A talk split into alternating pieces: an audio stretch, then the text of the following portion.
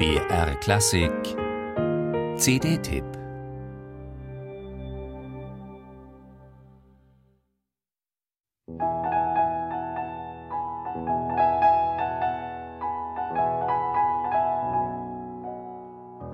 Ganz eindeutig, das sind die vier Jahreszeiten.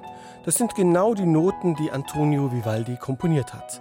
Man kann die Melodien mitsummen, man hört im Frühling die Vöglein zwitschern und im Sommer den Donner grollen.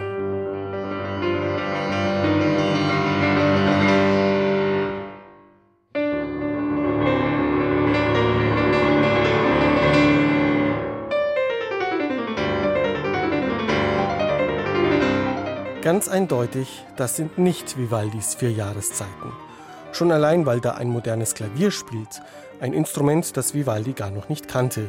Und dieses Klavier macht nicht bloß die Nebenstimmen transparenter und die Triller brillanter, es schmuggelt auch in jedes Konzert eine kleine Kadenz hinein, die in einem barocken Concerto nichts zu suchen hat. Und es verwandelt beispielsweise Vivaldis winterlichen Kamin in eine leise tickende Spieluhr, die sich mechanisch dreht wie in einem fernen Traum.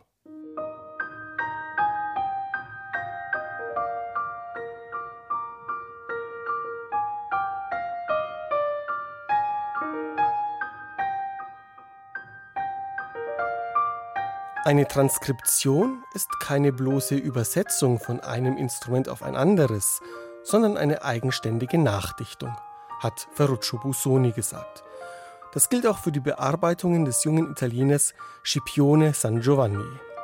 Auch wenn der 27-jährige Preisträger zahlreicher Wettbewerbe behutsam vorgeht, den barocken Partituren kaum eine Note hinzufügt, allenfalls sehr effektvoll die Klangfarben des Klaviers zum Sprechen bringt, seine Transkriptionen sind ein Spiel. Musik über Musik, ein augenzwinkernder Wettstreit mit der Erinnerung an das Original. Eine ungewöhnliche Debüt-CD für einen Nachwuchspianisten.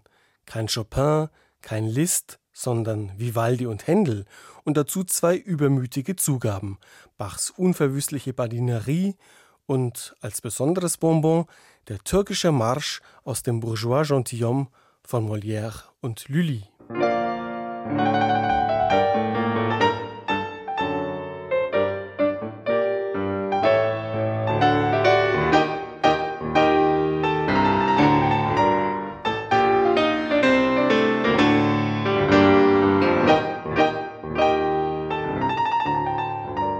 Scipione San Giovanni überzeugt nicht nur durch sein originelles Programm und seine raffinierten Transkriptionen, sondern auch durch überbordende Virtuosität und ein gutes Gespür für dramaturgische Spannungsbögen.